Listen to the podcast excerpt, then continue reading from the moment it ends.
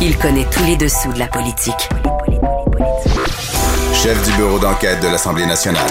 Antoine Robitaille. Là-haut sur la colline. Là-haut sur la colline. Cube Radio. Bon jeudi à tous. Aujourd'hui à l'émission, l'étalement urbain est-il en train d'engloutir toutes nos terres agricoles, prenant prétexte du documentaire Québec, Terre d'asphalte d'Hélène Choquette et de Nicolas Mesli? Je me suis entretenu avec nul autre que le ministre de l'Agriculture, André Lamontagne, qui se fait plutôt rassurant et qui m'a surpris en affirmant que la superficie du territoire cultivé a même augmenté sur le territoire de la CMM. Mais d'abord, mais d'abord, c'est l'heure de notre rencontre quotidienne avec Rémi Nadeau. Cube Radio. Les rencontres de l'heure. Rémi Nadeau et Antoine Robitaille. La rencontre Nadeau-Robitaille.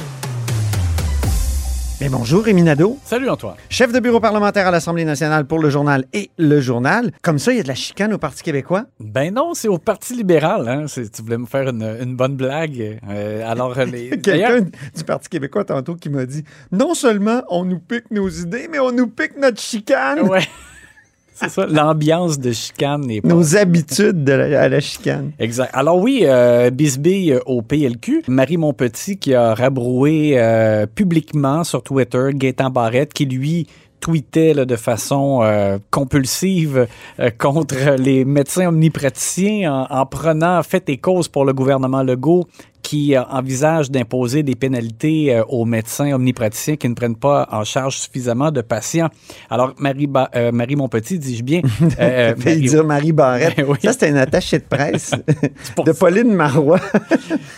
Oui, c'est pour ça. C'est, Exactement. euh, C'est comme hier quand je t'ai appelé Rémi Charret. c'est ça, c'est imprimé dans le cerveau. Oui, Alors ça. donc, Marie Montpetit qui demande à Gaétan Barrette de changer de ton euh, à l'égard euh, des médecins et il dit que c'est pas, elle dit que c'est pas plus constructif euh, les attaques de Gaétan Barrette sur Twitter que l'attitude de François Legault. Alors donc, hier, en fin de journée, après cet épisode, euh, il y a eu caucus spécial convoqué par la chef Dominique Anglade. On m'a dit que ça, ça a été très court. Elle, elle voulait mettre les, les- les points sur les i, a-t-elle dit. Donc, on- Elle, elle a fait la liaison, les i. Ouais. Est-ce- Penses-tu qu'il faut faire la liaison, toi, Rémi? Je- non, je Toi pense qui es un homme de radio. Non, je pense pas. Non, hein? Je suis pas très liaison, mais euh, OK.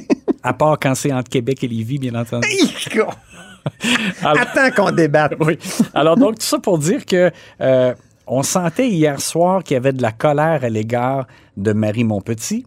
Et en même temps, je te dirais que ce matin, finalement, quand Dominique Anglade euh, a été questionné là-dessus en point de presse euh, au Parlement, on avait l'impression qu'elle en voulait davantage à Gaétan Barrette. Alors, si on résume, Mais c'était mou en même temps. C'était mou en C'était même pas un recadrage complet non. du docteur. Non. Alors donc, si on résume, on peut dire qu'elle demande à tous les membres de son caucus d'être solidaires les uns envers les autres, donc de ne pas s'attaquer publiquement. Bon, ça, c'était le message pour Marie Montpetit. Elle n'a jamais voulu dire, Dominique Andelade, de façon précise si elle avait été avisée avant euh, qu'il y avait- qu'il allait avoir ce tweet-là, mais, Jamais. mais on pense pas. La question a été posée clairement par Vincent Larrain. Oui, exact. Et euh, pour ce qui est de, de, de Barrette, elle lui a quand même dit, entre les lignes, là, mêle-toi donc pas de santé, parce que c'est pas toi la porte-parole en santé, c'est Marie Montpetit. Donc, elle a enjoint les membres de son équipe à faire des interventions publiques sur leur dossier, pas sur les dossiers des autres. Mais ça revient à museler M. Barrette? Oui.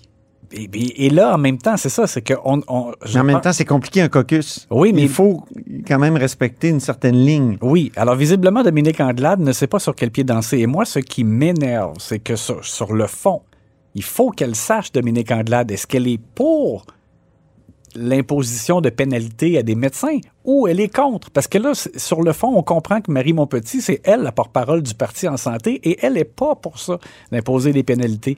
Elle, elle- elle demande une autre... Alors que Dominique Anglade répond toujours tout est sur la table. C'est ça, c'est comme... Et on ne c'est- sait pas ce qu'elle veut dire exactement. C'est vraiment. Oui, tu as raison, c'est un peu fatigant. Ben, parce que là, je suis désolé, mais ça, c'est n'importe quoi. Ouais. Quand elle dit tout est sur la table, on pose la question précisément est-ce que vous, vous êtes pour euh, imposer des pénalités ou, ou non? Ben là, il faut, il faut le savoir. Alors, on va écouter d'ailleurs euh, la question qui a été posée, et ben, en fait, la réponse de Dominique Andelade.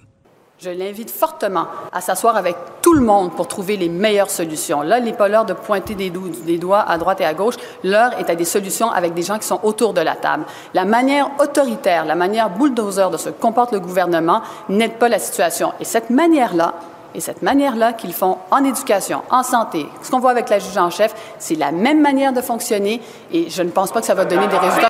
On comprend bien, Rémi, des propos de Dominique Anglade, qu'elle refuse la méthode Barrette, qui était une méthode qu'elle qualifierait de bulldozer? Oui, mais on lui a posé la question, Marc-André Gagnon lui a dit, mais la méthode bulldozer, c'est la méthode du docteur Barrette. Là, il voulait pas répondre. Ha, ha, elle a trouvé ça drôle un peu. Bon, mais euh, alors, euh, on lui a demandé, mais comment vous qualifiez donc l'approche du docteur Barrette? Elle voulait pas répondre.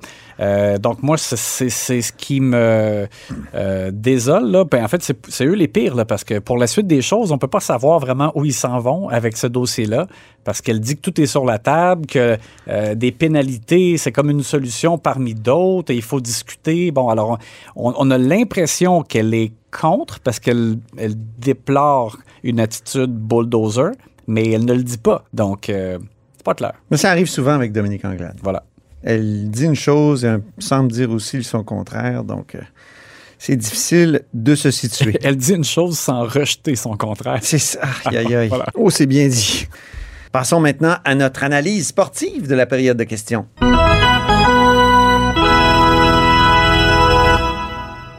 Révélation du jour, on commence par ça? Oui, François Legault, qui est en plein salon bleu en répondant à une question euh, de l'opposition, annonce donc qu'il y aura, lors du mini-budget le 25 novembre, des nouvelles mesures pour euh, des nouveaux incitatifs pour recruter des enseignants et autre chose, plus de place donc pour euh, obtenir des maîtrises qualifiantes. Donc ça, ça permet dans le fond à quelqu'un qui a une formation en, en, dans un métier particulier, de pouvoir faire une, une petite maîtrise qualifiante qui lui permet d'enseigner cette matière-là Pas moi pas là-dessus. par la suite. Alors, Ah. Geneviève Lajoie a révélé Ça que... serait si simple, tu sais. Quelqu'un Ben oui. qui a fait un bac ou une maîtrise en mathématiques, Mhm. il peut-tu aller enseigner les mathématiques après? Je sais pas, moi, quelques crédits en, en- en pédagogie, un an peut-être. Là, même une maîtrise qualifiante, moi, je trouve ça long. Mais ce sera le sujet de ma chronique demain dans le journal. Euh, donc, Mais moi, je suis d'accord avec toi. Je pense Ah. que, je pense que qu- quand quelqu'un a démontré, ben, d'abord, a une formation dans un domaine précis et a démontré une expertise dans ce domaine-là euh, sur le plan professionnel, Eh oui. euh, je pense qu'il suffit, j'allais dire de peu, mais en tout cas, pour pouvoir euh, avoir euh, une base pour apprendre à communiquer euh, son expérience, ses connaissances, et ça peut en faire un excellent professeur. Mais absolument. alors donc, euh, Geneviève Lajoie révélait donc effectivement pour les maîtrises qualifiantes, il y a, il y a- beaucoup d'appelés, peu d'élus. Euh, des, euh, donnait l'exemple d'une jeune femme euh, qui euh, a été refusée alors que pourtant elle a une formation en droit, euh, elle, elle a tout, tout fait les démarches, elle a été refusée, euh, donc elle trouvait ça extrêmement dommage. Et là, ça a comme au- aucun bon sens parce qu'on en veut, on a besoin de paires de bras et de cerveau, même, je dirais davantage dans ce cas-ci. Et, euh, et on, on leur met des bâtons dans les roues. Alors, c'est sûr que ça ne fonctionne pas. Et François Legault donc, a parlé d'augmenter le nombre de places pour les maîtrises qualifiantes. Alors, on savait que pour la mise à jour, il y aurait des euh, éléments concernant la pénurie de main-d'œuvre, mais M. Legault donc, a été beaucoup plus précis euh, en termes d'annonces à venir euh, en lien avec les enseignants. Deuxième révélation du jour. Oui, il y en a une autre. Le coût du tramway qui euh, passe euh, de 3,3 milliards à près de 4 milliards. Et c'est François Bonnardel qui euh, a indiqué que ce chiffre-là est sorti d'une communication entre le bureau de projet du tramway et son ministère. Alors, c'est pour ça que le gouvernement a été informé de ça. Ça regarde mal parce qu'évidemment, euh, on- Il a toujours dit qu'il ne mettrait pas une scène de plus Oui. que l'enveloppe prévue de 3,3. Et pourtant, tu vois, on ne le savait pas, mais ça, c'est un peu comme une petite vite qui est passée là, sans que les, les médias euh, l'apprennent. Mais euh, il- finalement, il y a un changement. Là. C'est, finalement, s'il y a dépassement de coûts, ça sera payé comme au tiers, tiers, tiers, gouvernement du Québec, gouvernement fédéral Oui. et euh, la ville de Québec. Euh, donc, bon, M. Bonnardel, euh, dans une petite mêlée de presse de corridor, a dit qu'il était surpris, il n'est pas content.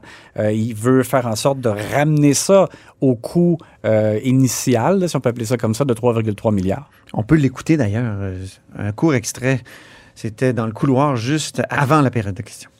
Il y a eu des discussions entre les deux administrations là, de la Ville de Québec et, et notre équipe. Puis on va voir là, dans les prochaines semaines. Moi, j'ai demandé de réduire les coûts, l'augmentation de ces coûts le plus possible. Et on va voir euh, de quelle façon la Ville va travailler dans les prochaines semaines. là. des sections du, du projet parce que pour réduire les coûts, on ne peut pas faire de miracle. Non, mais le projet est important. Je pense que, pas je pense, la colonne vertébrale de- du REC, c'est le tramway. Je l'ai mentionné maintes et maintes fois. Donc, c'est un projet qui est extrêmement important. On le prolonge du côté d'Estimoville. C'est ce qu'on souhaitait pour être capable de répondre aux différents pôles d'emploi qui sont dans, dans ce secteur. Donc, on va évaluer la situation avec la prochaine administration dans les, dans les prochaines deux semaines. En tout cas, Rémi, euh, ton troisième lien, lui, euh, il n'y a pas d'enveloppe fermée. Là.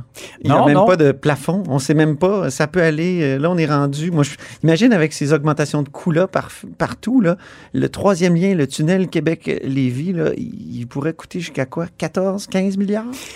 Ben, il faut quand même pas oublier que déjà, la fourchette, c'est à peu près 7 à 10 milliards. Donc, 10 milliards devrait être le top. Ça prend des ustensiles pour On le tous les projets, des fourchettes. oui, c'est ça. Ça prendrait une fourchette pour le tramway Ouais, Dans le aussi. cas du tramway, ben, c'était 3,3. Ouais, c'est ça. Ben, voilà. Pas de fourchette. Non. Non, faut manger avec ses mains. Mais peut-être un couteau, par exemple, s'il y a trop de couper. Oui, c'est ça. On a senti que M. Bonardel euh, aimerait que, qu'on, qu'on, qu'on compresse, mais il n'est pas complètement fermé à mettre un peu plus Ouais. de sous. Puis écoute, honnêtement, euh, Mais on- tous les projets sont comme ça. On, on est en pleine campagne électorale. Moi, je trouve, par, par exemple, que ça fait mal plus particulièrement la candidate Dauphine de Régis. Ouais. Euh, bon, elle a dit pour l'instant, c'est de l'ordre de la spéculation parce que tant qu'on n'arrive pas vraiment à ouvrir toutes les soumissions, il y aura, il y aura la, la partie pour le matériel roulant. Euh, bon, mais je comprends. Surtout qu'elle-même est en délicatesse avec certains chiffres Oui. au débat. Elle n'a pas su évaluer. Écoute, Elle, c'est pas le chiffre de la comité dette. exécutif, le chiffre de la dette de la Ouais. Ville de Québec. Ouh, Alors voilà, ça fait mal. ça fait mal. Le rêve pas possible du jour maintenant. Écoute, j'ai à la fois aimé euh, l'envolée émotive de Manon Massé euh, sur euh, les compagnies gazières et pétrolières, mais en même temps, ça se peut juste pas ce qu'elle demande au gouvernement.